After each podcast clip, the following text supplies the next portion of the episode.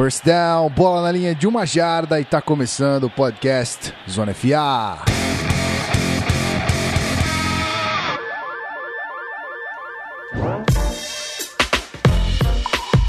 Seja muito bem-vindo você, querido ouvinte.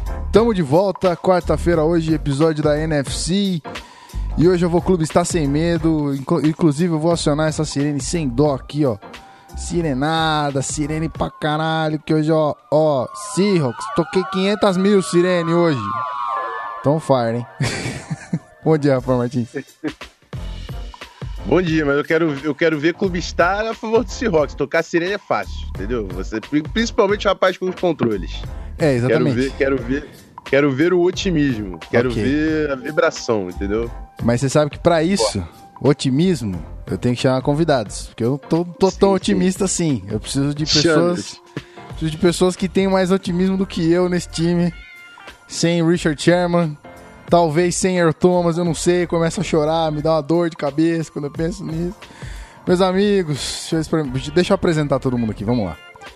Lá do 12 Man Brasil, Jeff Martins, seja muito bem-vindo. Valeu, galera aí do Zona, do Zona FA. Pô, eu acho que a gente não vai clubistar hoje, não, cara. A gente vai dar spoiler de uma temporada aí magnífica, um 16-0 com louvor. E vamos lá, vamos que vamos pincelar sobre a temporada. Claro que a gente tá brincando, nosso time tá muito cambaleado, tá muito baleado, uma reconstrução aí ferrada e como tu já disse, a gente não sabe nem se o último remanescente do Legend of Boom vai continuar. Todas essas questões. E vamos aí, ver, falar dos jogos, dos draftados e, enfim, go home.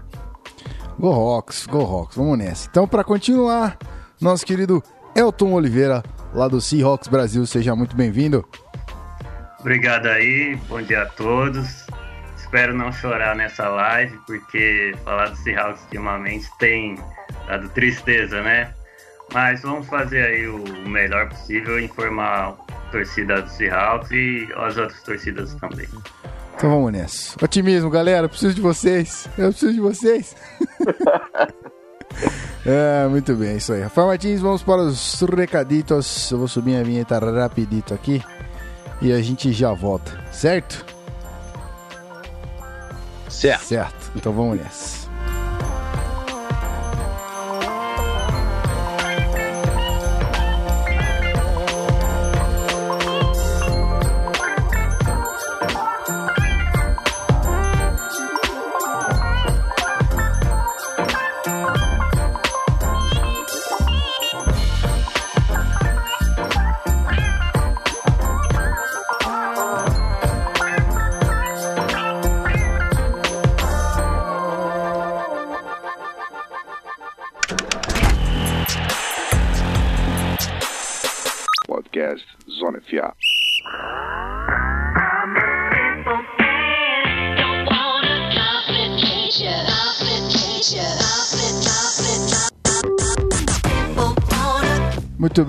Senhoras e senhores, você ouvinte que tá aí já preparado para os recados, já sabe o que a gente vai falar, mas é importante a gente sempre falar.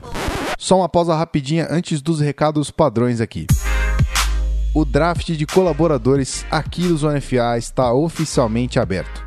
Se você é apaixonado por futebol americano e tem interesse em participar da nossa equipe, criando conteúdo para o site, mande um e-mail com referências de texto para canalzonafa.gmail.com e respondendo a seguinte pergunta pra gente: Por que eu mereço ser first pick overall no draft do Zona FA? As inscrições se encerram no dia 10 de agosto, então não perca tempo e envie o seu material pra gente. Valeu! Rafael Martins, vamos falar da pode pesquisa rapidinho antes de passar a bola pra você. Continua, tá, gente? Esse episódio está sendo lançado eh, na quarta-feira, dia 1, mas a pode pesquisa vai até dia 15. Então, se você acompanha todos os podcasts, sei que a galera do, do, do 12 Man acho que tem podcast aí, então acompanha todo mundo, fala que você ouve todo mundo aí, é importante pra gente da podosfera. Deixa lá seus dadinhos, seus todas, responde questionário pra gente, deixa todas as informações necessárias lá, sem, sem identificação pessoal, mas é importante pra gente ter noção de quem é você, certo? Então vai lá, podpesquisa.com.br, responde pra gente, Rafael Martins, preciso de você para os recaditos do Zona FA, obviamente. Vamos que vamos. É, lembrando o pessoal, né? youtube.com/barra canal Zona FA. Entra, se inscreve, clica no sininho para você ser notificado quando a gente, a gente entrar com as nossas transmissões ao vivaço. E é sempre bom conversar com a galera no chat. A galera do chat, inclusive, está bem ativa e dando palpites aqui na temporada do Seahawks. Então chega para fazer um episódio junto com a gente, que é maneiraço. Além disso, não se esqueça da nossa plataforma de assinaturas, né? O PicPay, picpay.me barra canal Zona FA, dá uma olhada nos nossos pacotes e uma pequena lembrança importante. Para você participar do Fantasy com a gente nesse ano, você precisa se inscrever nessa semana, galera. Então, última chance para a galera que quer participar do Fantasy Zona FA, picpay.me barra canal Zona FA, entra lá e dá uma olhada nos pacotes. E é isso, Guizão. Podemos ir falar de Seahawks? Let's go, my boy. Let's go. Vamos nessa, Vamos. sem enrolação, subindo aqui a trilha e a gente já volta.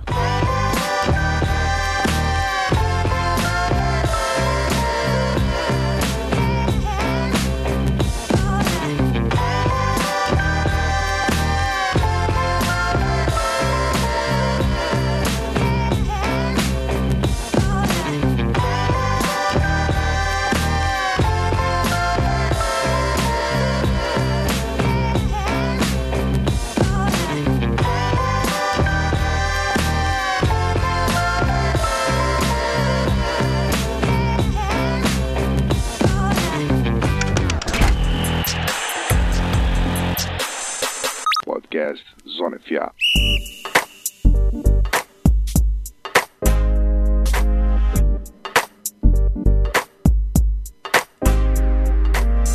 Agora sim, vamos falar daquilo que interessa, que é o nosso querido Seahawks, ou pelo menos o meu querido Seahawks. Rafael Martins não deve ter tanto carinho assim. Até porque é, não tem, Rafael Martins não tem tantas boas lembranças assim de uma certa decisão da NFC aí. Cara, eu não tenho, eu não tenho boas lembranças, mas depois o Blair Walsh foi pro Seahawks Filho e deu uma, uma azedada, entendeu? Então fiquei um pouco mais contente. Entendi, a sua vingança foi feita, certo? Não, não guardo rancor, mas falar pra você que eu não gostei de ver. vou tá.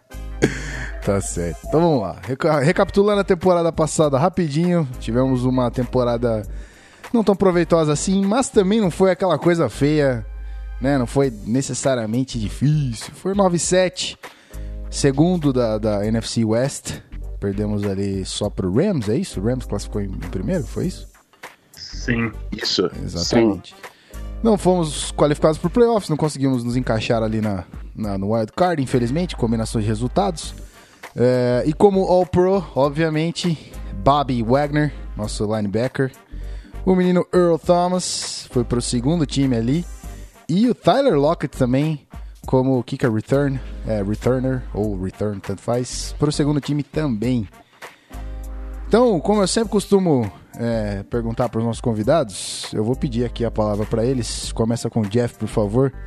Um recap da temporada, é, uma avaliação de como foi a temporada passada, nos seus olhos aí, por favor.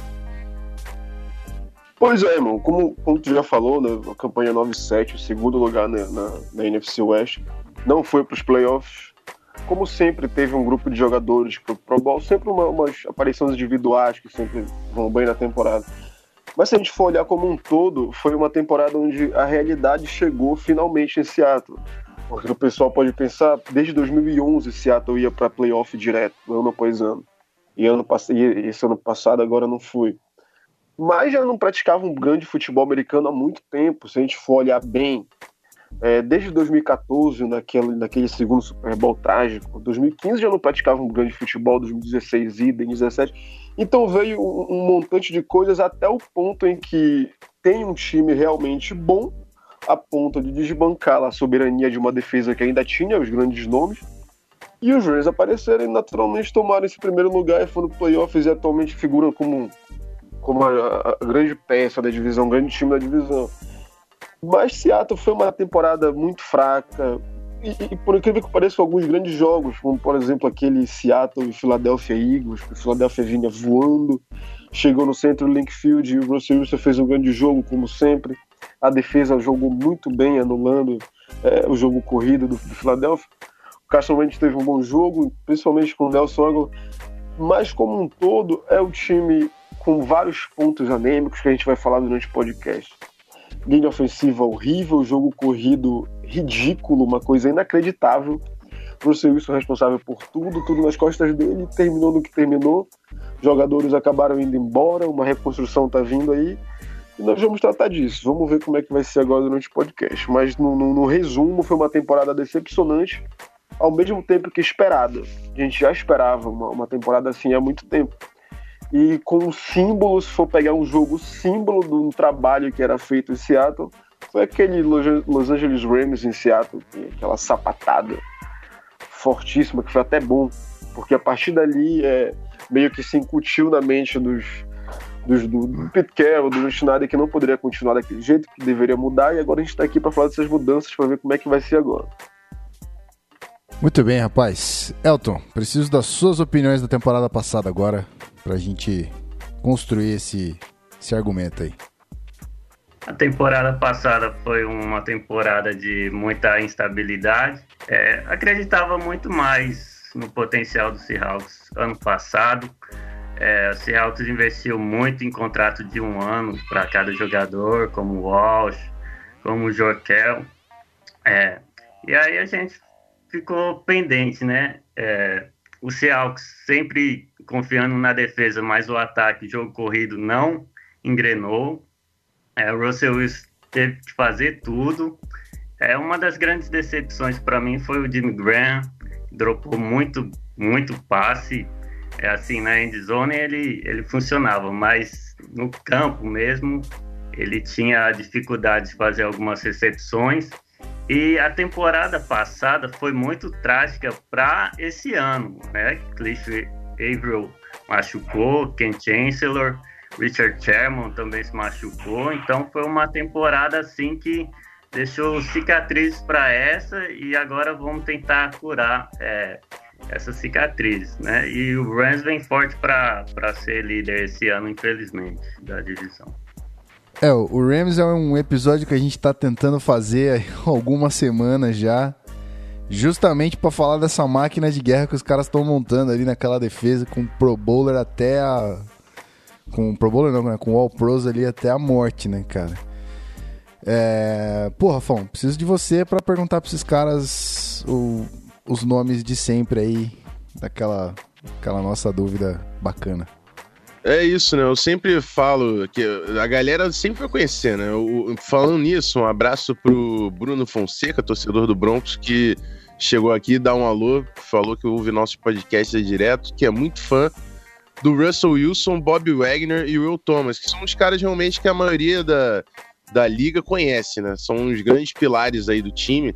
É claro, contando com a saída do Sherman, é, o próprio Jimmy Graham, que era um cara reconhecido aí. Mas tem alguns nomes interessantes que o pessoal não comenta tanto. E eu, pessoalmente, gosto muito. Eu queria saber a impressão dos nossos convidados. Vou começar falando do Frank Clark, que é um pass rusher que eu admiro, gostei bastante da última temporada dele. E o Dwayne Brown também, o left tackle, que é um cara muito bom. Eu sei que já tá numa fase da carreira, já passou do ápice da carreira, mas eu acho que pode trazer estabilidade nessa linha ofensiva. Eu vou começar com o Elton dessa vez. Queria que ele falasse de nomes aí do elenco que podem ser importantes nesse próximo capítulo do Seahawks, perdendo nomes aí badalados do, do elenco. É, o Frank Clark eu acho que vem para uma temporada extraordinária, né? Ele que daqui uns anos, daqui, quer dizer, daqui pouco tempo vai ter que renovar o contrato e ele vai ter que jogar muito para ganhar mais, né? É, sempre é uma maldição que a galera às vezes joga muito no último ano de contrato, mas eu acredito que ele vem para uma temporada de mais de 10 sacks é, na temporada Infelizmente não vai ter Bennett nem Averill para ajudar ele. Talvez a defesa adversária vai fazer alguma coisa especial para só anular o lado que ele joga. Também tem o Dwayne Brown, que é Pro Bowl, ao Pro já foi. E nós cremos que, que ele seja um pilar da nossa linha ofensiva. E outro nome que eu destacaria seria Tyler Lockett voltando de, de uma lesão, né? Que ele jogou um pouco machucado. Eu acho que esse ano ele vai ser uma peça fundamental para retornos, para aliviar o, o Doug Baldwin. Muito bem. Agora contigo, Jeff. Os nomes aí que fizeram a diferença e não são tão badalados aí. Bom, fora, fora isso, como a gente já tava falando do Frank Clark, né, que é um, um cara que tá em muita ascensão aí na posição. Danny Brown, como eu também estava falando, é, é o cara ali que joga praticamente, é o talento único numa linha ofensiva porosa, horrível, que era mal treinada, que era mal conduzida, que era, era, era mal feita de todo do início até o fim. Agora com a chegada do Max Solar a gente vai ver como é que vai ser. O Danny Brown chegou a Seattle é, via uma troca com, com Houston, o Jeremy Lane foi para lá e uma escolha, se não me engano, de terceira rodada. Jeremy Lane não passando nos testes, não se sabe se propositalmente ou por algum problema físico mesmo, ele voltando, isso aí acabou criando um dano para esse draft, onde o Seattle teve que mandar. Mas enfim, isso é uma, uma outra história. O Danny Brown tem muita qualidade, ele tem muito talento. É, ele é um cara que já se provou na liga. É, nos últimos anos lá em Houston, ele era um dos melhores left tackles. Um All-Pro, um antigo All-Pro. Ele provou que consegue é, jogar muito bem ainda no passado. Foi um Pro Bowl também, por conta da ausência de algum outro nome, ele foi logo após. E é um cara que a gente pode dizer: nós temos um left tackle. Quem é que pode dizer isso na liga hoje em dia? Dallas Cowboys, Philadelphia Eagles, nós podemos ainda não ter um esquema, uma certeza de que a linha ofensiva como um todo vai jogar bem, mas nós temos esse grande nome que é o Danny Brown, e eu acho que ele vai fazer uma grande temporada de novo. O cara é um monstro. E tem mais outros nomes também, se a gente for pegar o Doug Baldwin, que é um cara que é muito subestimado, um receiver excelente. Agora que ele está sendo colocado naquelas discussões dos melhores, já está sendo bem mais cotado nas previsões dos grandes recebedores da liga, de quem pode vir a jogar bem na temporada. E, e o jogo corrido é um jogo corrido que, apesar de todos os pesares do ano passado não ter aparecido, não, não ter nem existido nesse ano, tem bons nomes, mas eu repito, é, é meio que não é culpa do talento em si da equipe, era muito culpa da comissão técnica que não sabia o que fazer com os caras, sabe? Era uma porra louquice foda ali, mas todo mundo já foi embora. Chegou uma galera nova aqui que a gente vai falar depois. E, e são, são, ainda é uma equipe talentosa. Perdeu muito talento, perdeu aqueles nomes grandes, mas a equipe ainda continua tendo muito talento. Tá aí, eu, eu tô até bem otimista com alguns nomes aí. Guizão, hora de falar então desses nomes que estão chegando, hora de falar de 2018, né? Vamos nessa, né? Se a internet deixar, a gente fala. Acho que vai. Já volto. Ele então. está no mudo e não sabe. Na verdade, eu não estou no mudo, eu só estava no mudo pra vocês. Mas Ah, tá. eu te respondi. Imagina que eu te respondi em mente. e é isso Tá aí. certo. Ô, telepatia. Hoje as zicas estão bravas, a gente já volta. Vamos lá.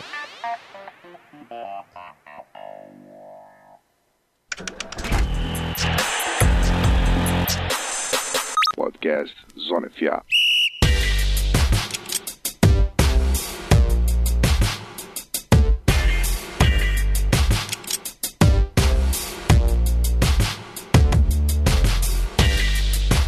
2018 é a pauta.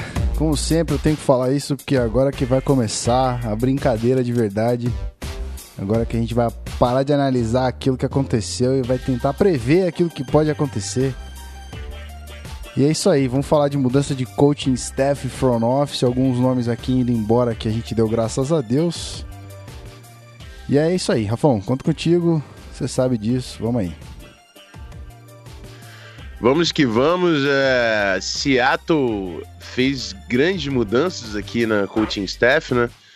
Contou aí com uma reformulação, mas apesar de reformular e fazer todas essas mudanças, manteve o Pete Carroll, seu head coach, mas abaixo dele muita coisa mudou.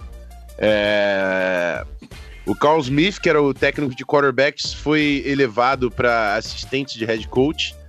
E os coordenadores principais né, de ataque e defesa mudaram. No- na defesa saiu o Chris Richard, foi ser técnico de secundária e, e- e passe lá no Dallas Cowboys. E no seu lugar veio Ken Norton Jr. Ken Norton Jr., que é parceiraço do Pete Carroll, trabalhou com ele em USC, era assistant head coach com o Pete Carroll em USC, foi linebackers coach do Seahawks nos quatro primeiros anos aí do, do Pete Carroll, até que ele virou coordenador de defesa lá no Raiders, e agora volta para restabelecer essa dupla aí com o Pete Carroll, vai ser interessante ver. Em técnico de posições defensivas ali, o John Glenn entra no lugar do Michael Barrow como linebacker. Falando da comissão do ataque, a gente já teve a mudança aqui que o Jeff comentou, né? A saída do Tom Cable e a chegada do Mike Solari, que era o técnico de linha ofensiva do Giants. Tom Cable não vai deixar saudades em Seattle e já deixa a torcida de Oakland preocupada, porque realmente é um cara de um ego enorme que mostra muito pouco resultado ultimamente. Falando do cargo principal ali do ataque, sai Daryl Bevel, o, coordenador ofensivo, e quem assume o ataque e o play calling, o Brian Schottenheimer, que era técnico de quarterbacks do Colts, foi coordenador ofensivo de Georgia, com o Nick Chubb voando. E vai ser interessante ver como que ele vai mudar aí essa, o sistema ofensivo de Seattle para essa temporada. Mais algumas trocas aí. O Dave Canales, que era o técnico de wide receiver, substitui Carl Smith como técnico de cornerback. Quarterback, não sei se é certa a pronúncia. E em wide receivers, na saída do Dave Canales, que agora é o técnico de quarterbacks, Nate Carroll é o novo nome. E eu queria saber se o Jeff aí tem alguma impressão nessas trocas. Ele já falou um pouco ali da, da saída do Tom Cable, mas tem algum nome aqui que te chama atenção que você acha que pode fazer a diferença em 2018 para Seattle? Bom, Rafão, é, é, essas mudanças todas aí, como tu já falou, é, tem muita mudança daquele tipo, sabe? É, o cara que cai para cima. Por exemplo, o Corey Smith, ele era. é, ele passou a ser agora assistente do, do Pete Carroll, mas ele era por muito tempo lá em Seattle também, o, o- o treinador de quarterbacks. Ele ficou de 2011 até o ano passado e agora passou para uma outra função dentro da mesma equipe. Se a gente for pegar, grosso modo, fazer uma, uma, uma- vista mais rigorosa, mudança de fato foi só o Brian Schottenheimer que chegou, agora o coordenador ofensivo, novo no lugar do inacreditavelmente ruim da Robert Bell.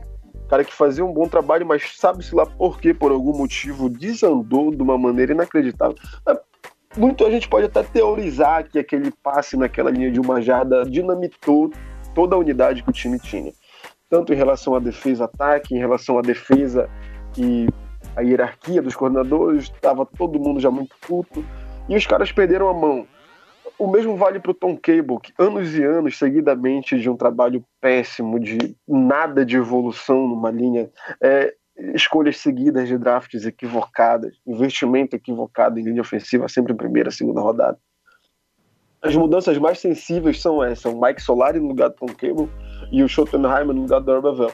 O Ken Norton, como tu falou, ele, ele já tem uma familiaridade muito grande com o Pete Carroll. Em Seattle, ele participou da evolução do grupo de linebackers ali, bem na, na, na, na criação, ali no, no, no alvorecer da Legion of Boom, ele que estava lá.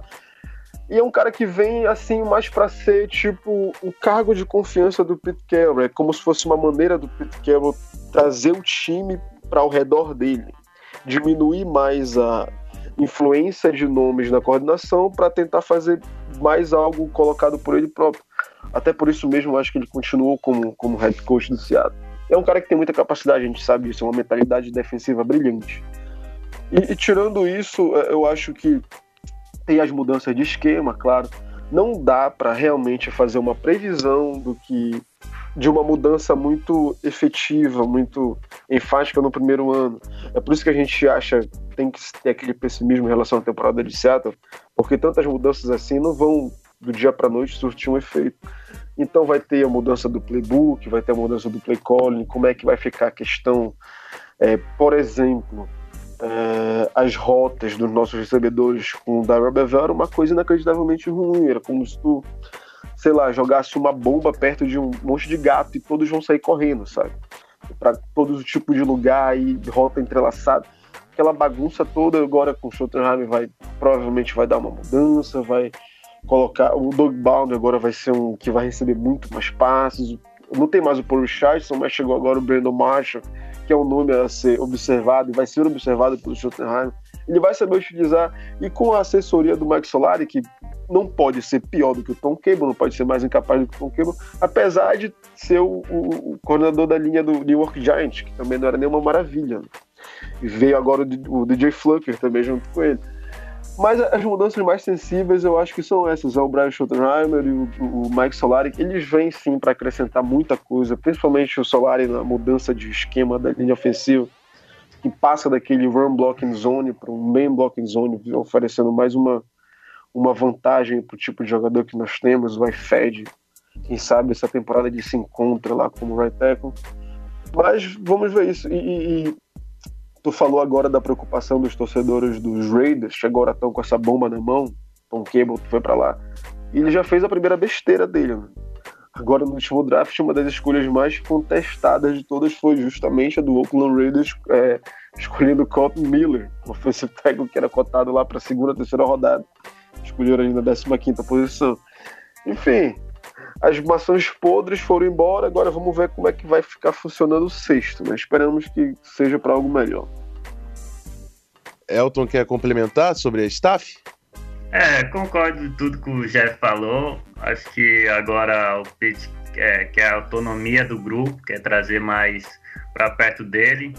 Acredito que o Seahawks vai querer fazer um jogo corrido muito forte e acho que o vestiário e o grupo vai estar mais unido. Acredito que Ken Norton já era conhecido do, do pessoal da defesa, tanto é que o Bob Wagner gostou muito da contratação, KJ, e espero que o, o grupo é, tenha uma nova identidade. Pelo menos a defesa achava que o Richards é, era muito fraco, não via novidade nele, não via inovação. E apesar que o Ken Norton foi péssimo em Oakland, que o pessoal do Raiders até hoje reclama com ele, acredito que vem acrescentar um pouco mais no nosso playbook. Guizão, Oi. entradas e saídas? Entradas e saídas, vamos lá. Bastante gente aqui indo embora. Acho que faz, faz bem listar tudo aqui, as entradas também, algumas coisas interessantes. Vamos lá. Começando com a saída do quarterback Trevon Boykin, é, se tornou free agent aí. Ele tinha sido contratado como, como undrafted free, agents, é, free agent, acho que não durou muito ali, jogou pouquinho também. É, o Wesley se durou um ano só, também se liberou aí como free agent, foi embora. E o Thomas Rawls foi pro Jets. Ah, o wide receiver Paul Richardson foi pro Redskins, a gente falou dele no episódio do Redskins, que também é um cara que a gente acha que vai render bem lá se, se continuar saudável. Saudável, né? Exatamente. O Tyrant Jimmy Graham foi pro Packers e o Luke Wilson foi pro Lions. Essa é nova pra mim, não sabia que o Lu- Luke Wilson tinha saído, olha aí. É, Na OL a gente teve aqui três saídas. O Luke Joker virou free agent e o Odeyabushi também. E o Matt Tobin foi pro Patriots. O Blair Walsh, tchau. Né, esse kicker amaldiçoado aí, tchau, virou free agent, tá livre aí. Se alguém quiser, contrata ele. Boa sorte. Ah, ali na, começando agora com a, com a defesa, o nosso querido Sheldon Richardson foi assaltado. Dizer, aliás, o Seahawks foi assaltado pelo Vikings, levou o Sheldon Richard é, o Richardson embora. O Rafão tá muito feliz e eu tô muito triste. o, ali na, na, na segunda linha. Pelo menos alguém tá queridos- feliz, né? Exatamente, pelo menos alguém tá feliz, isso aí. Na segunda linha ali a gente teve os linebackers Terrence Garvin indo pro Dolphins, o Michael Williott foi pro, é, virou free agent e o Dewey McDonald virou também free, free agent. Na, na secundária, nosso querido Richard Sherman foi pro Niners, o Deshaun Sheed foi pro Lions e o Jeremy Lane, famigerado Tá Jeremy? Lane, virou free agent, também tá fora do time. E o safety Cam Chancellor aí é um, é um caso à parte, né? Aposentadoria, a gente declara que é aposentadoria, mas o Seahawks colocou ele na, na pup list, se eu não me engano. É, ele não pode jogar, obviamente, mas ele também não pode ser é, aposentado, né? Ele tem um, um contrato ainda vigente, então ele não pode declarar aposentadoria nesse caso. Mas sabemos que a, a lesão é tão grave que ele não volta. É, de entradas, aqui uns nomes interessantes. A gente teve o Brandon Marshall vindo do Giants, espero que renda. Nosso querido Jaron Brown do Cardinals, falamos dele também no episódio do com o JP aqui. Citamos justamente a, a, a, a falta de protagonismo dele no Cardinals. Vamos ver como é que ele vai se comportar ali no Seahawks. O Tyrande Ed Dixon, que veio do Panthers. O DJ Flucker, que veio do Giants ali para compor a OL junto com o Dwayne Brown e tudo mais. Uh, de kicker a gente teve dois kickers chegando aqui, o Sebastian Janikowski, falamos dele também no episódio do, do Raiders, e o Jason Myers, que veio do Jags. E para começar com pura defesa, a gente teve também a chegada do defensive tackle Tom Johnson, que veio do Vikings, veteranão aí. O Shamar Stephen, também do Vikings. E para a segunda linha, a chegada do Barkevius Mingo, do Colts. E para fechar a secundária, a chegada do cornerback Dante Johnson do Niners, que já foi explanado pela Dani aqui, que não é lá essas coisas. E os safeties Mo, Alex Mo Alexander, que veio do Rams, e a King King, que veio do Falcons. Vou passar a bola pro Elton aí rapidão. Meu querido, comente o, as entradas e saídas. Quem é que você achou uma perda muito sentida e uma chegada muito interessante? Comenta aí. A perda do Sheldon Richardson, é, não só pelo jogador em si, mas por causa de uma trade, né? É, deixaram o Jets ficar com o Jermaine Curse, que eu gostava. Ele é odiado por muitos, mas eu gostava na, no clutch time. E assim, é, o Seahawks fez muitos contratos de um ano ano passado, então por isso que teve essa lista enorme de jogadores é, que infelizmente não fizeram um bom ano e saiu por causa desse contrato de um ano. É, eu acho que o Seahawks vai sentir a falta do Sheldon Richards na pressão é, da linha interior. Mas em jogo corrido, eu acho que Nas Jones, é, Jaron Reed está bem servido. É, uma chegada que eu gostei foi o Brandon Marshall.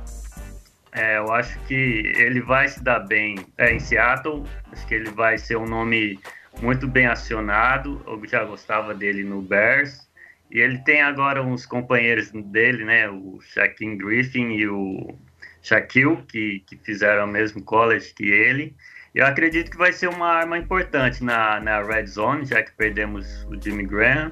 E eu, eu creio que se ele não for brigão, como foi lá no Jets, e tiver saudável, coisa que ele não teve no Giants, vai ser uma peça que interessante é, para o playbook do, do Seahawks.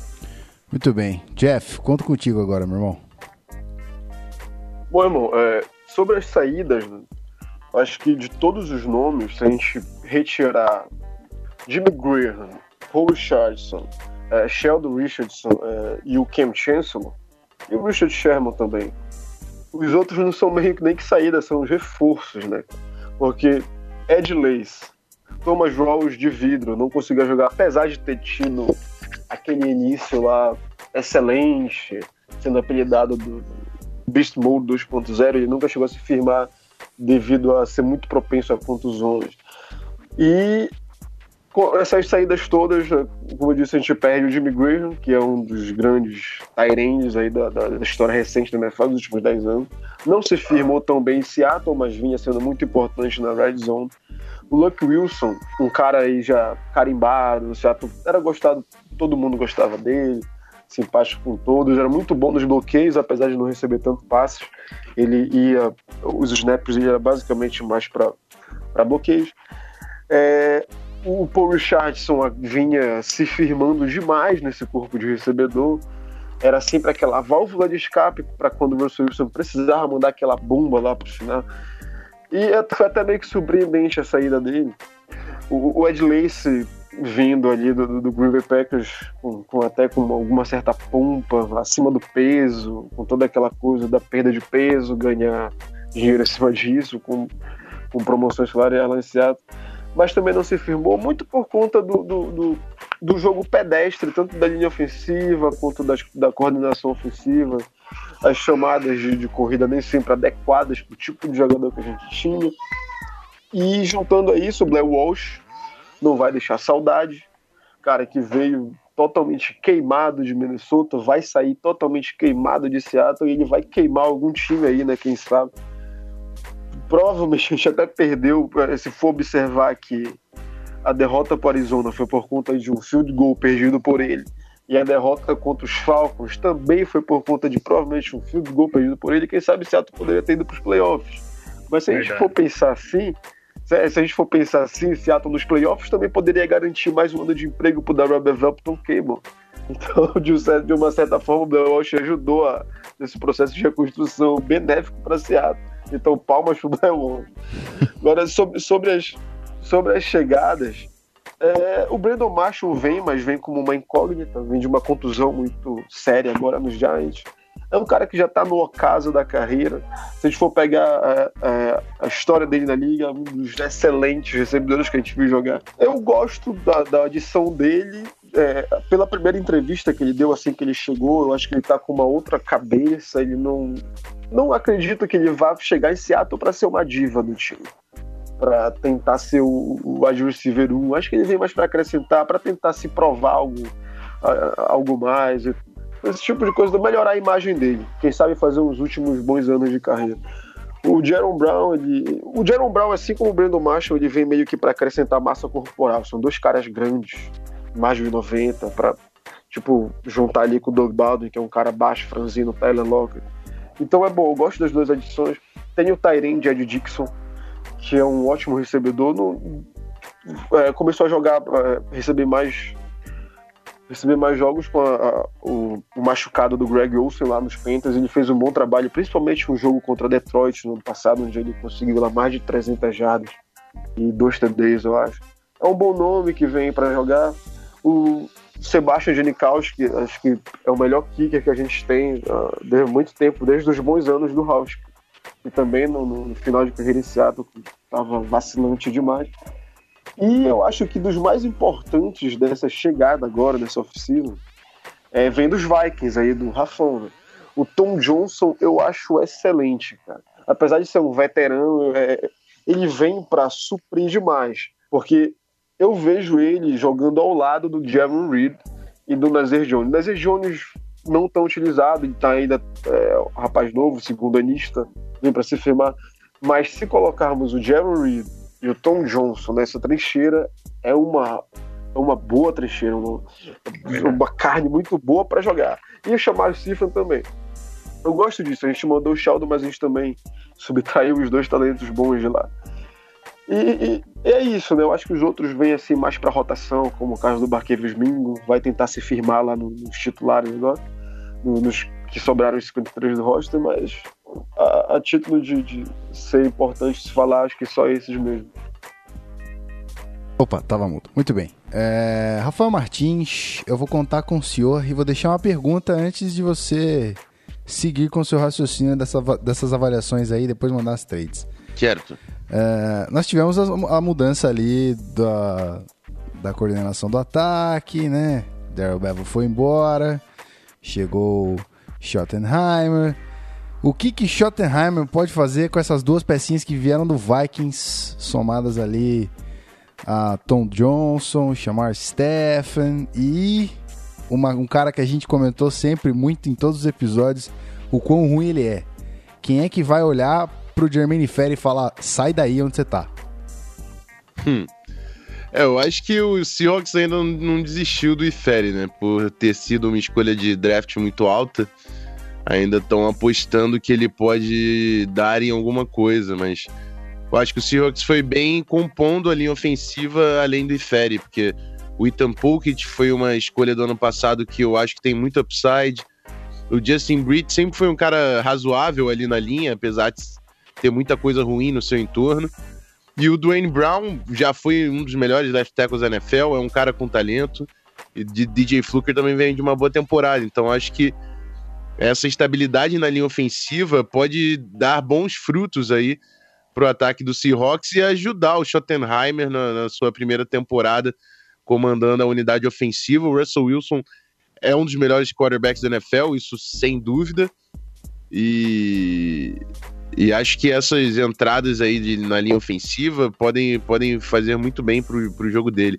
Sobre Brandon Marshall, eu ainda vou ver, mas eu acho que ele provavelmente vai pegar muito do que fazia o Jimmy Graham, um cara de red zone, né, que precisa de um pouco mais de corpo, de estatura. É, mas vamos ver se ele of- vai oferecer alguma coisa além disso né, nessa fase da carreira.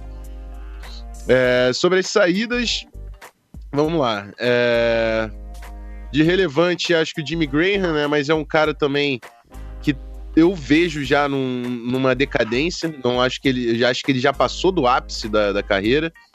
Vamos ver como é que vai ser lá no Packers. E o Sheldon Richardson e o, e o Richard Sherman aqui também vão fazer muita, muita falta na defesa, né? Como a gente já falou no momentos anteriores aí do episódio, junto com o Cam Chancellor, são jogadores de grande nível. O Sheldon tem o ponto do Elton, né? Que o, o Seattle precisou dar uma escolha de segunda rodada para trazer o cara e não conseguiu renovar, o que foi um erro de planejamento aí da, da front office do, do Seahawks. Nas entradas, a gente comentei um pouco aqui sobre o Brandon Marshall, o DJ Fluker. Os kickers vão batalhar, vai ser interessante ver aí o Janikowski contra o Myers, para saber quem se dá bem para conseguir uma vaga no roster. Lembrando que os times só carregam um kicker, né? Então, um dos dois aí vai rodar. E outros jogadores que eu posso dar um parecer sobre é o Tom Johnson e o Shamar Steffen. Acho que foram boas contratações. É, para quem não sabe, os dois revezavam a vaga de Three Tech, que hoje vai ser ocupada pelo Sheldon Richardson lá em Minnesota. Então, o que o Seahawks fez foi exatamente pegar a rotação de Minnesota para essa posição. Tom Johnson é um veterano com muito mais upside de pass rush. E o Shamar Steffen é um cara que é muito sólido contra o jogo terrestre, mas oferece pouco perigo no, no- contra o jogo aéreo. Então, é um, uma dupla que dá para utilizar ali. E, e o Tom Johnson vem de uma grande temporada, viu? Jogou demais ano passado o Tom Johnson, então acho que o Seahawks foi bem pontual aqui nesse, nesses dois nomes para a linha defensiva. E é isso, Guizão. Já vou passar para trade rapidinho, já que é uma só. Foi o Seahawks enviando o Michael Bennett, né, o defensive end, e uma escolha de sétima rodada para o Philadelphia Eagles por uma escolha de quinta rodada e o wide receiver Marcus Johnson. Um movimento muito mais de vestiário, né? O Michael Bennett é um cara muito vocal. É, acredito que foi muito mais por uma questão de, de cultura ali da franquia do que por talento ou qualquer coisa. O, o, o Elton quer comentar em relação a trade? Depois a gente passa pro chefe? É, Vai fazer falta o Michael Bennett, né? Em campo, pelo menos, deve fazer falta. Essa acho que é uma maior mudança que a gente não comentou até o momento, né? verdade. É, o, o Bennett que teve aquela, aquele caso lá em Las Vegas, que ninguém sabe, foi abordado pela polícia, e ele e o irmão dele, né, o Martelo, sempre foi muito polêmico. O Marcus Johnson vem fazendo um bons training camps, talvez ele possa pegar uma vaga no roster titular, e e assim, a trade foi mais por causa de vestiário. Tanto é que Seahawks gosta muito de fazer trades para pegar picks de sétimo, sexto round. E eu acredito que se o Michael Bennett também tiver a cabeça no lugar, é, ele vai ajudar muito o Philadelphia Eagles. Opa, então, é... Jeff, quiser comentar a saída do Michael Bennett aí e a chegada também do, do menino Marcus Johnson, que não é lá grande nome, mas manda bala. Pô, é, é muito do, do que o Elton falou agora. A saída do, do Michael Bennett, ela não se dá por quesitos técnicos. Ainda é um cara que, que acrescentava demais, tanto na pressão quanto na contenção do jogo corrido. É um dos melhores rushes da NFL, sem dúvida. Eu lembro de uma declaração do Belichick, há uns dois anos atrás, onde ele dizia que o Michael Bennett era o cara, era o cara que mais dava trabalho na liga. E é muito mais por conta do entorno do jogo. É um cara que chama aquela, aquela palavra que eu odeio, aquela distração. Como se o cara que causa o tipo de distração não é um bom jogador em campo. Uma tem nada a ver com a outra, mas infelizmente é assim que a banda toca. Então, por conta de até desgaste de elenco mesmo, aquela coisa da reestruturação, da novos áreas, a novos jogadores. Aí o Michael Bennett acaba indo encorpar ainda mais um dos melhores corpos da NFL, que é o do Eagles. Eu sou um absurdo, Michael Bennett, Fletcher Cox, Brandon Graham, ali o Chris Long naquela trincheira inacreditável.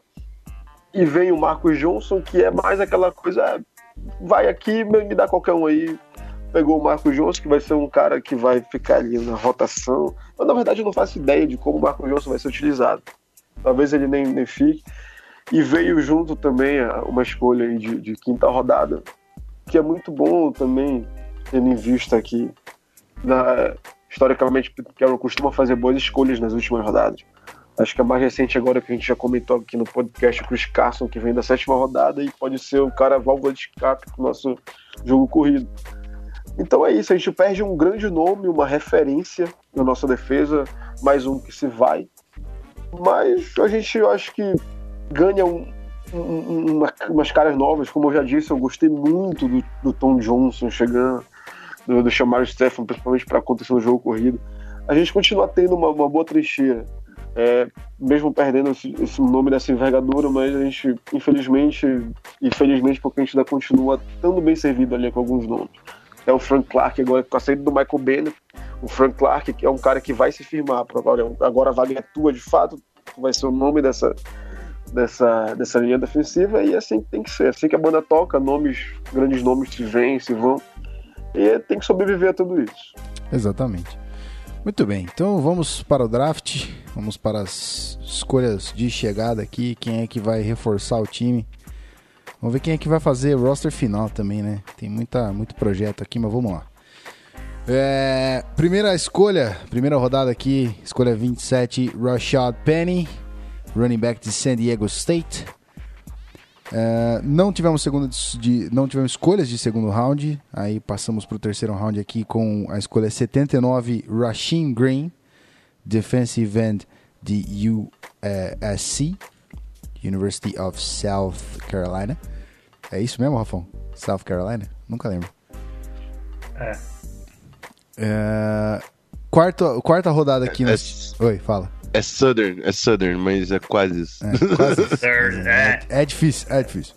Vamos lá. Quarta rodada, escolha 120, Will Disley, tight end de Washington.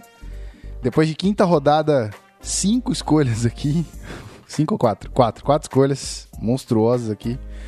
Ah, o tão né, comentado Shaquem Griffin, que veio de UCF. É uma história bonita, a gente espera que seja muito mais que só uma história bonita de irmãos gêmeos jogando no mesmo time. Ele veio na escolha 141. Aí tivemos o Trey Flowers na escolha 146, defensive back de Oklahoma State. Com a 149, Michael Dixon, o punter de, de Texas. Já aí pensando na, na aposentadoria do John Ryan, né? Que já não tá. Tá velhinho já, coitado. Fortão pra caramba, mas tá, tá ficando velhinho já. É, na escolha 168, Jamarcus Jones, offensive tackle de Ohio State. Até comentei com o Rafão sobre a chegada dele, porque eu não manjo de OL, nosso querido Rafão é mestre nisso. Perguntei no dia que ele foi escolhido, mandei mensagem. Rafão, o que, que você acha? É, de sexto round, a gente teve o Jacob Martin, defensive end de Temple. E para fechar, sétimo round aqui, a escolha 220, Alex McGog, que veio é, quarterback de FIU. FIU. É isso aí. Bom, vamos lá. Vamos passar a bola pro Elton também. Primeiro, comenta aí as chegadas né, do, do draft. Se quiser fazer uma avaliação geral do draft também, da classe, aí é contigo. Manda bala, filho. É, antes de mais nada, queria falar que Pet é uma mãe, né? As trades que eles fazem, é, ele e o John, é simplesmente, geralmente beneficia quem vai trocar. É, nós tínhamos a pique 18 e simplesmente não ganhamos nada quando trocamos com o Packers e o Packers foi lá e fez a festa. Tanto é que o Packers assaltou o Saints, mas deixa para outra, outra ocasião. É, o Rashad Penny, achei meio que exagero pegar um running back. A classe era cheio de talentos. Tinha o Rojo, o Guice, é, John Kelly, entre outros talentos. É, Son Michael. E eu achei um desperdício não ter pegado o William, William Connor, né? Connor Williams, deixa eu ver. O Connor Williams, do Texas. Achei que poderia ter pego ele. É, o draft no geral não foi ruim.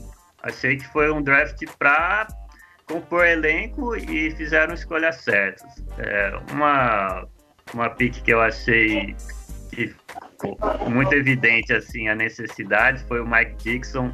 Eu na hora não sabia, mas depois eu fui ver os jogos do Texas. Ele é um mestre. O Mike Dixon vem para ser uma das peças mais importantes do Seahawks. É, o Seahawks investiu muito em special team. Acho que o Shaquem Griffin é, vai ser um, um hunter, como se fala, né, no special team. Ele aqui é muito rápido, o combine dele provou isso.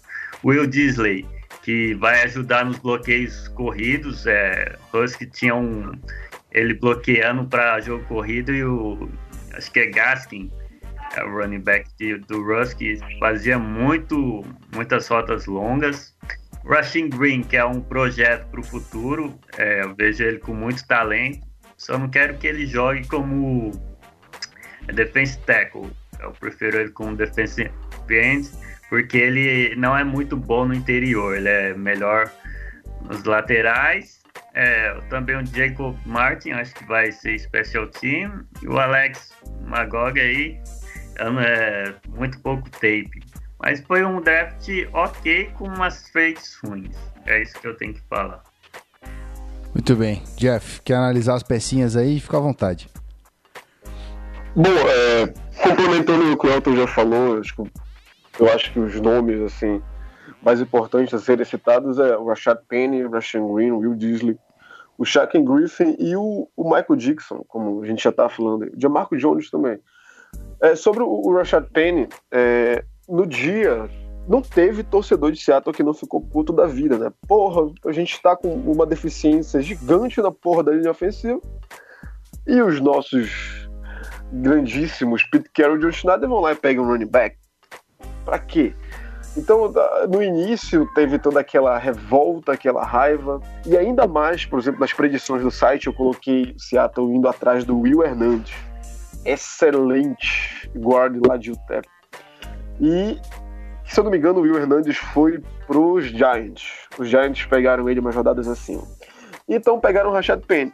Passado todo aquele momento de raiva, a gente foi ver com mais é, é, afim com o Rashad Penny e, e, não é uma escolha de toda equivocada. Se a gente for pegar os números dele no college, ele tem certas categorias onde ele, ele tá muito acima do, do, do, do primeiro running back é, de prospecto aí no, no, draft, que é o, era o Saquon Berkeley.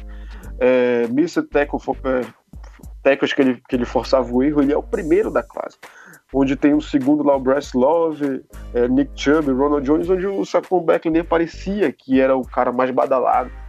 E se a gente for pegar o, o, o Rashad Penny, ele lidera de todos os, os running backs do college por jadas após o contato. Incríveis é 3.32, o que é, que é um número bem expressivo jadas, coisa que, de novo, trazendo o Sacon, ele conseguia, é, a, a taxa dele é de 0.46, então o Rashad Penny tá uma coisa muito acima, então é um outro tipo de running back, é um cara que a gente precisa, um, muito físico, muito atlético, vai ajudar bastante também nos times especiais, principalmente com o retornador. E é uma escolha que, a, longo prazo, eu acho até que foi uma boa escolha. Ele vem aí, eu, acredito que o Rashad Penny, junto com o Chris Carson, vai ser uma boa ameaça no jogo terrestre. Quem sabe pinta um, um futuro Pro Bowl e, se não for carregando a bola, pode ser retornando chute. E o Rashan, a gente não teve escolha na segunda rodada, como já foi dito. Na terceira a gente escolheu o Rashan Green. Concordo com o Elton, acho que ele, ele vai vir a cair bem melhor como um defensive end. Ele jogava no college muito como tackle, como defensive tackle, alternava também, conhece a posição. É um cara, é um talento bruto, uma peça a ser lapidada. E com a assistência agora do, do Ken Norton, quem sabe fazendo um bom trabalho com o Sean a gente tem aí um grande talento para os próximos anos. Quem sabe esse ano ele mostre algo ali, mas ainda não espero para isso. Mas para os anos vindouros é um, é um bom nome, gostei dele. O, na quarta escolha, o Will Disley é um Tyrande ótimo. Tem, tem, a, a, tem a, a, marca de não ter dropado nenhum passe no college, mesmo não tendo recebendo um, uma quantidade muito alta de passes. Ele vem muito para atuar ali nos bloqueios, para ser um membro ali da linha ofensiva mais clássico, não vai ser um Tyrande que recebe, recebe tantos passes. Para isso a gente tem agora o, Will, o Ed Dixon, que chegou do, do Carolina Panthers. é uma escolha que eu gostei bastante. É, é um, meio que uma volta que a gente tinha com o próprio Luke Wilson, que sai agora, mas também com o Zack Miller lá no 2010, 11, 12, 13. Então eu gostei da escolha. O Shaquem Griffin ele é um cara que, apesar do hype todo estar tá em cima da história de vida dele, o fato dele ser um vencedor, um cara que batalhou bastante para estar onde ele está, ele tem talento. Ele não pode ser só visto como o cara que conseguiu vencer na vida. Ele tem muito talento, ele é um bom jogador de futebol americano. Ele vai ser. É, tudo indica que ele vai ser utilizado ali no, no side. E ele tem muita velocidade, fez um excelente combine, um ótimo, ótimo tempo naquela corrida de, de 40 jardas. Não me recordo agora, mas se não me engano foi 4,30, 4,40. Então ele vem para acrescentar um, é, um, é, uma história boa para a gente ver esse ano. A gente vai, os holofotes vão estar em cima dele. Com certeza. Foi uma escolha alta? Foi. Poderia ter pegado antes? Poderia. Mas é um cara que tem talento. Tem talento. Pode, pode vir acrescentar alguma coisa no especial teams, até jogando os snaps normais ali numa terceira descida longa, numa situação de blitz, quem sabe. O Michael Dixon, Panther, ele vem assim com aquela surpresa, né? um Panther na quinta rodada, como assim? Mas é como o Elton também, a gente depois analisando, vê que o cara é um monstro, o cara é era o melhor Panther do college, é, na posição era o mais. E se a gente for pegar o time, por exemplo, o John Ryan, que veio de uma temporada muito ruim e, e já em plena decadência, apesar de ter dito que não vai vender essa vaga tão fácil, então a gente vai ter uma batalha aí dos dois. Eu acho que o Michael Dixon fica, infelizmente o John Ryan vai ter que ser cortado, não vai ficar no time. E gostei dessa escolha, gostei bastante porque é um problema que a gente tinha, principalmente no, como eu já disse no ano passado, um problema, a posição de Panther foi um problema. O Marco Jones, eu acho que o Rafão vai falar bem dele, ser um, um membro de linha ofensiva.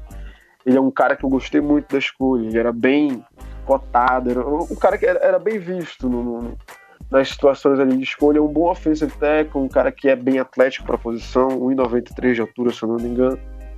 Tem que ganhar, claro, aquela experiência, não é qualquer tackle que chega na NFL e vai simplesmente fazendo barulho. É um cara que vai vir, não tem ainda vaga para ele, porque como a gente já disse, é, o iFed parece que não perde essa posição. Alguma coisa ele deve ser um ótimo ilusionista lá de vestiário. Mas ó, como um todo, eu gostei desse draft. Poderia ter sido melhor, claro que poderia. A gente poderia ter pego uns nomes melhores. Mas como um todo, foi, foi um bom draft, supriu ali umas, umas ausências, supriu umas dificuldades, umas necessidades que a gente tinha no time. É, desse, eu, eu, diferentemente dos outros drafts, eu acho que desse agora, mais nomes vão estar logo no seu primeiro ano aparecendo de fato. Como eu acho que o Will Disley, o Shaquem Griffin, o Rashad Penny e o Michael Dixon, que vem para jogar, não vem para complementar. Bom, e é isso. Eu acho que foi um bom draft. Do ponto de vista assim, menos pessimista, foi um bom draft. Muito bem. Rafael Martins, vamos para aquela opinião da casa. Uma avaliação dessa classe bonita aí. E aí? Vamos lá, eu não vou desenvolver muito mais, porque o pessoal já falou bastante de todos os nomes. É, eu vou me, me ater a, a, dois caras aqui. O Rashad Penny, que é um, um cara que eu sei que surpreendeu muita gente mas durante a última semana lá a gente estava falando que ele estava hypado, que provavelmente podia sair na primeira rodada. É um cara que consegue correr entre os tackles, consegue correr corridas de laterais, consegue receber a bola, então um cara que você consegue ter em campo em muitas situações diferentes. Então o Seahawks não deixou essa oportunidade é, sair, escapar e com uma linha nova quis garantir um novo corredor para o seu sistema ofensivo. É, espero o protagonismo do, do running back de San Diego State em Seattle. É, o Shaquem Griffin, eu não ia falar do Shaquem Griffin, mas eu vou falar só porque ele foi um monstro no combine e eu torço muito por esse cara. É óbvio que ele tem limitações claras ali físicas, né, para atuar na defesa, mas que o cara faça uma carreira como special teams, mas é impossível não torcer para esse cara. E o Jamarco Jones, que eu realmente posso dar um parecer aqui, eu acho que na quinta rodada foi um baita de um valor. O Jamarco Jones é um cara que eu tava prevendo para sair no segundo dia. Ele é um pouco mais baixo do que você deseja para a posição de offensive tackle, mas ele compensa com a envergadura dele, que é bem grande. Então, eu não duvido nada da gente ver o Jamarco Jones pegando alguns snaps esse ano, principalmente se o Ifere continuar a decepcionar. Jarmarco Jones pode ser um bom nome ali para tomar essa vaga de right tackle. E é isso, Guizão. Tô, tô curioso para saber a meta agora da rapaziada. E quem tiver ainda no chat pode mandar palpite também. Muito bem, isso aí. Como a gente tava fazendo de. A gente começou no, no- na live passada. Se quiser mandar aí a- os palpites, a gente vai jogar aqui no podcast pra galera ouvir depois. Só uma correção antes da gente partir para as metas. É, eu falei Carolina, é California, meu amigo. University of Southern California. Mal É, eu esqueci de corrigir. Mouse não aí pelo vacilo. Eu falei lá no chat. então. Muito bem, então vamos lá, vamos voltar a bola aqui para os nossos queridos convidados. É, Queria uma meta de vocês, guys. Eu preciso saber aí o que é que vocês acham desse time, com clubismo ou sem clubismo, como é que a gente vai para esse ano, o que, que vocês esperam. Vamos começar com o Elton para fechar com o Jeff. Vai daí, meu querido. É, eu já falei algumas vezes é, nos twi- no Twitter ou no Facebook, acho que 8-8 é uma meta possível. Eu não espero muito mais do que isso ou muito menos que isso. Acho que o, o time vai depender muito do que a secundária jogar. Se a nossa secundária com o Shaquille e com o Byron Maxwell, é, talvez sem Earl Thomas, é, for uma uma boa secundária, se eles fazer um ano incrível, talvez dá até para playoffs, por que não? Mas eu tô pessimista com a secundária e ainda acho que falta um, alguém para complementar o Frank Clark no lado oposto. Acho que vamos sofrer um pouco nas blitz. É, o nosso calendário é um calendário muito difícil. E acredito que vamos ganhar duas do Niners, que é freguês, mas vamos perder duas pro Rams e vamos ganhar uma pro Cardinals e perder uma que já é de costume. Acredito que vamos ganhar do Bears, Broncos, talvez Raiders, por que não? Acho que vai ficar é, 8-8. E se a secundária e a nossa OL funcionar, talvez dá para sonhar com playoffs, wild card, por que não? Esse é o meu meu pensamento. Muito bem, eu toquei a sirene porque falar nessa atual situação que ganhar do Niners é, o Niners é freguês é muito clubismo mesmo. Então, tá aí a sirene É tocadinha. realidade. Tá certo, ok. É, o Bob Wagner pode acabar com o Jimmy D no jogo e aí, irmão. Você sabe. Então vamos lá, Jeff, sua meta, por favor. Pra essa temporada, é, ali após draft, no, no, no dia após draft, quando acabou todas as rodadas, eu tava realmente, realmente achando, tava falando pros meus amigos tudo, é 4-12, irmão. 4-12, a gente só vai ganhar aí de Arizona, lá em Arizona, porque Seattle não dá. A gente sabe que a pedra no sapato quando esses caras vêm jogar. Se bem que agora sem o Bruce Arians, então muita coisa também tá mudada ali. E ganhar ali de São Francisco, um joguinho, Chicago Bears, que também. Mas só que hoje, é, mais centrado, sem clubismo, eu já acho que dá para rolar um 10-6. No- Eu escrevi um artigo agora pro, pro Shopping Brasil sobre as previsões semana a semana. E eu coloquei um 10-6. Por que um 10-6? Observando, até o que a gente já falou aqui durante o podcast, Seattle ainda tem muito talento. Um time que tem Bob Wagner, um time que tem KJ Wright, um time que tem Russell Wilson, não é um time a ser desprezado. Não é um time que vai perder para Denver Broncos. Que tá, tudo bem. É, Von Miller e Bradley Chubb eles podem fazer o Russell Wilson correr uns 5 km no jogo, fugindo dos dois. Mas ali, será que eles têm um talento ao redor para ganhar de Seattle? Não sei, eu acho que não. Então, eu, eu vejo, por exemplo, algo que não acontece desde 2013, eu acho, que são três, é, quatro vitórias seguidas, quatro vitórias em setembro, é possível. Denver Broncos, Chicago Bears, Dallas Cowboys é, é, e o Arizona Cardinals. Quatro, é possível um 4-0 aí nas primeiras quatro semanas. Vai pegar o Rams lá em Los Angeles, aí não, não, não é em Los Angeles, no primeiro jogo é em Seattle, aí não dá para ganhar de fato, muito difícil. Por mais que, que tudo bem, agora tem o Sul e tem o Aaron Donald, uma coisa que tá metendo medo em todo mundo, mas eles perderam também o, o- dois caras excelentes, que é o Robert Quinn e o Alec Ogletree. Então é um pass rush que melhora demais, mas também que perde ali umas pecinhas muito importantes. Tem ali o, o, o Akip Talib, que tá já no ocaso da carreira, já no. E o Marcos Pires é o cara que a gente conhece de vestiário, nem, nem tão agradável para os outros. Ele e o Su junto ali. Vamos ver, que, vamos ver como é que vai dar. Esse o Chama que vai ter um trabalho para incutir na mente desses caras aí que o importante é vencer, o importante não é aparecer. Mas eu não acho que Seattle ganhe dos Rams, não tem como. Aí tem os Raiders, tem o Detroit, tem o Chargers. É uma, é uma tabela muito difícil. É, você pega, por exemplo, Detroit fora de casa, pega duas vezes Los Angeles Rams, San Diego Chargers com aquela dupla maravilhosa, Meg, Melvin Ingram e, e o Joey Bosa. Considerando a nossa linha ofensiva ali, é, é um jogo para os caras fazerem uns 10 sacks combinados. E tem Green Bay Packers melhorando demais, acrescentando demais é, na, na, deficiência do time, que era secundária.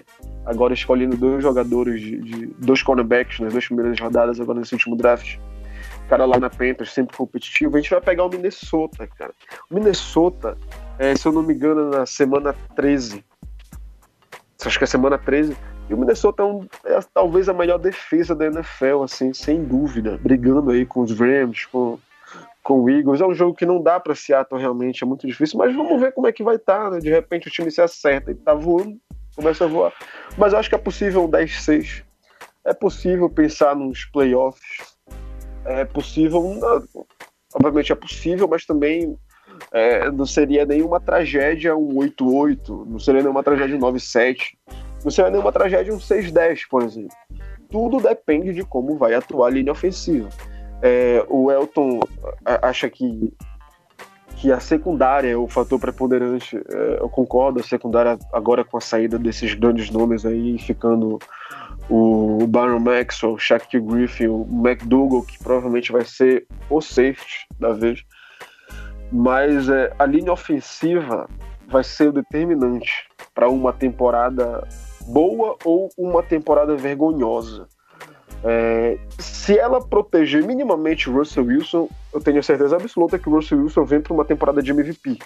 Ele vem em evolução ano após ano, é um cara que vem agora da, da liderança em, em touchdowns, é um cara que é o, aí um top 4, estou sendo muito clubista, um top 5 é, de quarterbacks da liga, e tudo depende dessa linha. Se proteger ele e abrir espaços para o jogo terrestre funcionar, é um time que vai sim fazer uma boa temporada, uma temporada de respeito.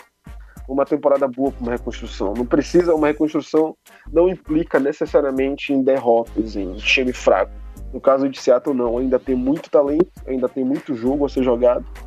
E esses caras ainda tem muita lenha a queimar. E Russell Wilson vai vir para a temporada de afirmação de fato de que ele é futuro dessa liga. É isso que eu acho. E não estou sendo clubista. Não, só um pouquinho. só um pouquinho.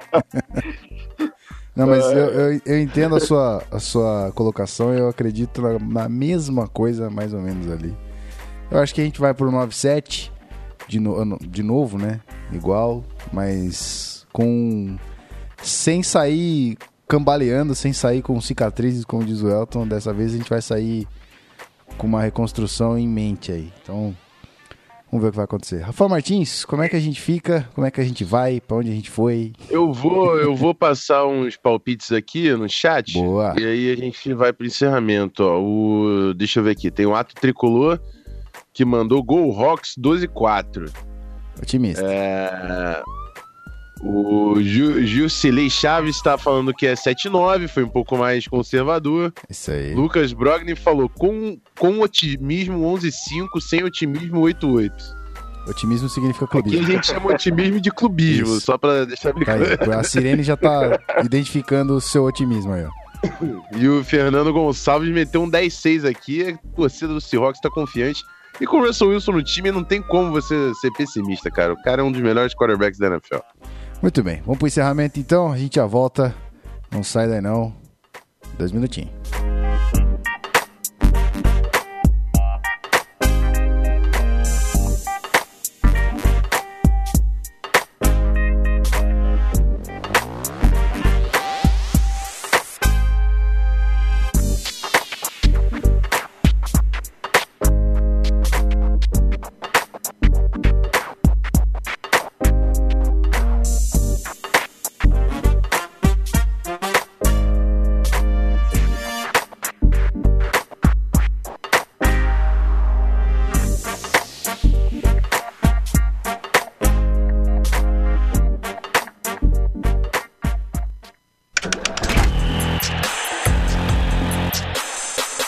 Podcast Zona FA.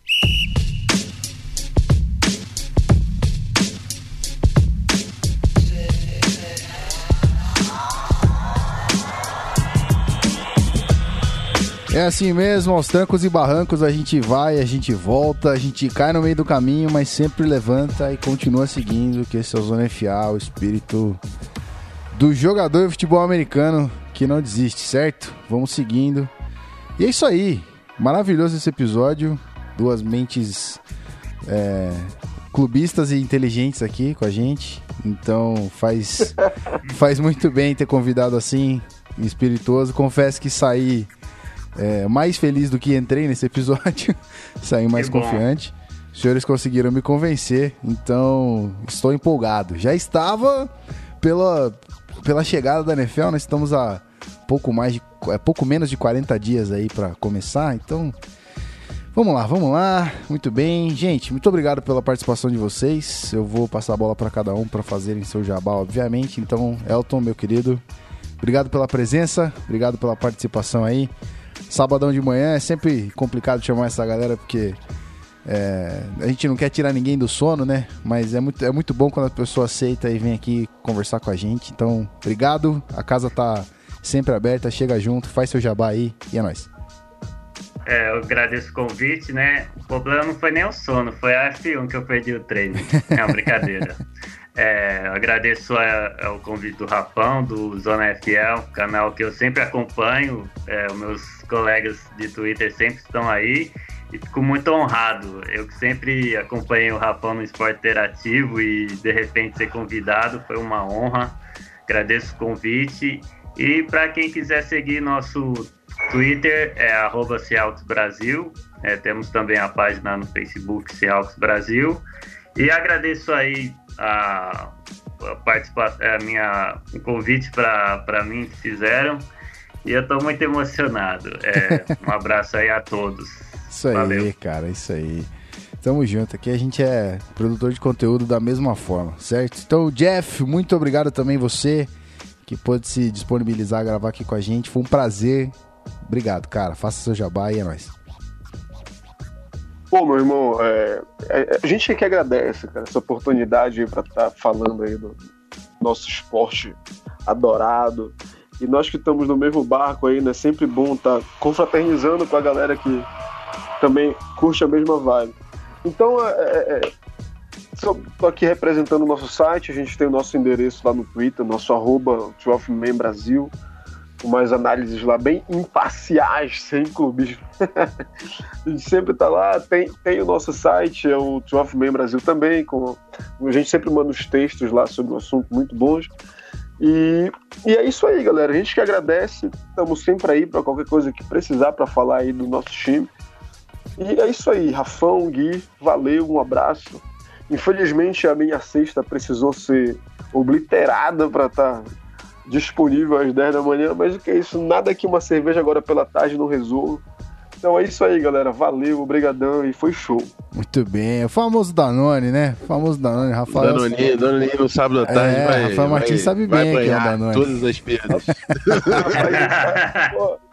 Agora vai dar, depois, de- depois dessa, desse, desse show de otimismo e clubismo, não é nada melhor que uma, uma, uma boa cevada pra Perfeito. gente. Perfeito. Muito Lavar. bem. É nóis. Isso aí, isso aí. Rafael Martins, meu querido. Tamo junto, né, meu filho? Tu é que organiza essa parada toda. Só tenho a te agradecer e vamos seguindo. Tamo junto, agradecer novamente o, Elton. Galera, não deixa de seguir lá o arroba Brasil no Twitter. E o Jeff também. é, não deixe de acessar, é 12manbrasil.com.br. A gente sempre coloca os links lá, então confere o conteúdo da galera, porque a gente traz a rapaziada aqui para você que gosta do time que a gente está tratando no episódio, consiga acompanhar a temporada toda com a rapaziada que acompanha de perto. Então não deixe de seguir você, principalmente torcedor do Seahawks, a conta aí dos caras. E é isso, né, Guizão? É, deixa eu ver aqui o cronograma, que eu acho que. Eu sei, eu sei o AFC. Uhum. AFC será Los Angeles Chargers. Qual é o seu San Diego? Oh, Mas não. yeah, acertei. baby. Los Angeles Chargers. Vamos falar do Charjão da Massa com a presença do, do podcaster mais fofo de toda a podosfera, que é o menino Grupo Eltrão. Lindo. E E na Yeah. NFC, agora, eu tô tendo que abrir o cronograma, por isso que eu tô dando me enrolar. Então abre. Vamos lá. Na NFC, é Chargers e na NFC é. Ah, rapaz, eu não defini. Mas deve ser, deve ser Tampa Bay Buccaneers. No problem. Deve ser Tampa Bay Buccaneers. Muito bem. Beleza? Ok. Se não for, eu, eu atualizo no Twitter lá com a rapaziada. Só ficar ligado na gente, seguir lá, arroba canal Zona FA. Se você ainda não segue, faz, faz o favor. Se você ainda não tem uma conta no Twitter, também cria uma conta no Twitter, segue nós, é importante. Twitter é mais legal do que qualquer outra coisa. Só não é mais legal que podcast, né? Podcast é, é muito mais legal que qualquer coisa. Bom, é, deixa eu agradecer rapidinho aqui o nosso, nosso novo assinante lá no, no nosso querido PicPay. É o Lucas Augusto Amorim. Valeu, irmão. Obrigado pela sua assinatura. A gente fica muito feliz e é isso aí. Bom, vambora, né? Vambora, gente. Se vocês quiserem ficar na live aí, ó, grande abraço pra quem tava aí até agora. Álvaro Martins, Matias Schwarzer, que mandou aqui um 12-4, não clubista 11-5. Caralho, não clubista 11-5 é brincadeira, hein, irmão? Puta que pariu. É isso aí. Fernando Gonçalves estava aí também, Rui Santos. Então, gente, obrigado. A gente se vê na próxima segunda para você que tá aqui no feed, não acompanhou ao vivo. Mas se você tá ao vivo aqui, aguarda que logo menos a gente tá de volta. Isso aí, até semana que vem. Um grande abraço e valeu!